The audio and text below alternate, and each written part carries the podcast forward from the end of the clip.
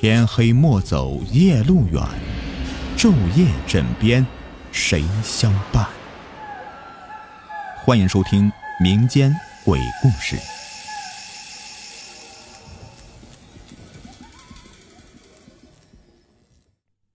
你们好，我是雨田，欢迎收听民间鬼故事。今天故事名字叫做《山中奇遇》。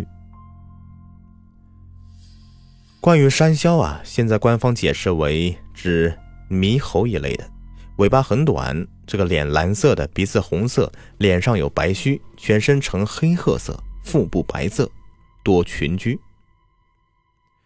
然而，住在深山密林里的人都知道啊。所谓山魈，其实说的就是栖居在山里的妖怪。只不过，由于山魈一般只栖于人迹罕至的大山深处，加上社会文明的发展和无神论、无鬼论的盛行，山魈已经不为人所知，乃至不为人所信了而已。但是，人们可以不相信它的存在，但是不能否认它的存在。毕竟啊，有些事情科学是无法做出解释的。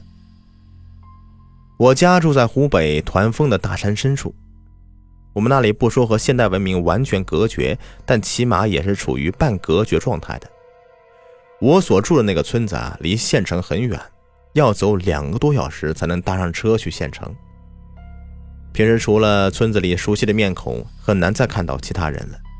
再加上随着社会发展，越来越多的人开始出去打工了，越来越多的人呢，开始从山上搬到山下去。到最后，只有十来家还坚持着守着这个祖祖辈辈们生活的地方。我在很小时候啊，就听说过我们这里的山上有山魈的事，可是就是没有见过。每次我问母亲关于山魈的事情，母亲总是会一脸严肃的叫我不要瞎说，但同时却总是叫我晚上不要瞎跑。看着母亲严肃的神情，我只好作罢，不再继续追问山魈的事情了。不过心里却总是对山魈充满好奇和疑惑，一直到长大。一天晚上，只有我和母亲两人在家里。吃完晚饭以后，我们正在津津有味的看电视，却突然被一阵急促的敲门声给打扰了。等到母亲去开门以后，母亲一脸严肃的叫我马上去帮忙，去后边大山上去找人。我心里突然意识到什么，连忙问母亲的来龙去脉。母亲告诉我，附近居住的邻居张大爷傍晚去山上牵牛以后，便突然不见了。等到我火急火燎地赶往后山，发现全村人都拿着火把在山上寻人。我们找了好几个小时，几乎都要跑到离我们相隔的很远的其他山上去找了，可就是没有发现张大爷的影子。我们的眼睛极力的在微弱的火把下搜寻，可除了阴森森的树影，什么也看不到。就在我们不知所措的时候，张大爷家养的一条狗犬吠声打破了宁静。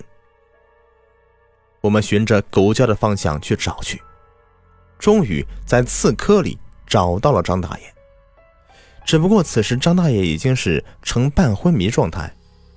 最重要的是，他的衣服居然被刺什么的都划破了，而且手上和脚上都擦破了皮，上面还流着淡淡的鲜血。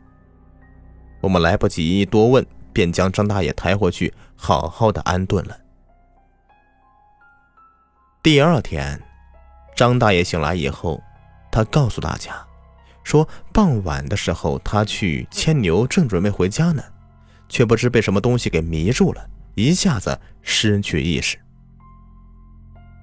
等到微微醒来的时候，发现自己不知道在什么地方，而且头晕晕的，不久便昏睡过去了。听他说完，除了我以外的其他人都是恍然大悟：张大爷被山魈给引去了。在随后的聊天中，我得知原来世上真的有山魈。他们是游荡在山林间的孤魂野鬼，平时有机会就会迷惑人。他们会让被迷惑的人翻上平时他们无论如何也不能爬上的山坡，还会将被迷惑的人引到刺客里，不过结果这些人呢，都会受到很多的皮外伤，他们甚至会请人吃面和大饼。只不过这面是松针或者树叶做的，而大饼是牛的粑粑做的。山魈一般也不会将人给祸害死，但是被山魈迷惑过也并不是没有害处的。据说，被山魈迷惑过的人都会短寿。后来呀，张大爷也的确是在一年以后就去世了，只是不知道这事儿是不是真的和这个山魈迷惑有关系。从此以后，我就再也没有听说过和山魈有关的事了。直到现在，我也弄不懂为什么山魈会迷惑人，难道只是因为好玩儿？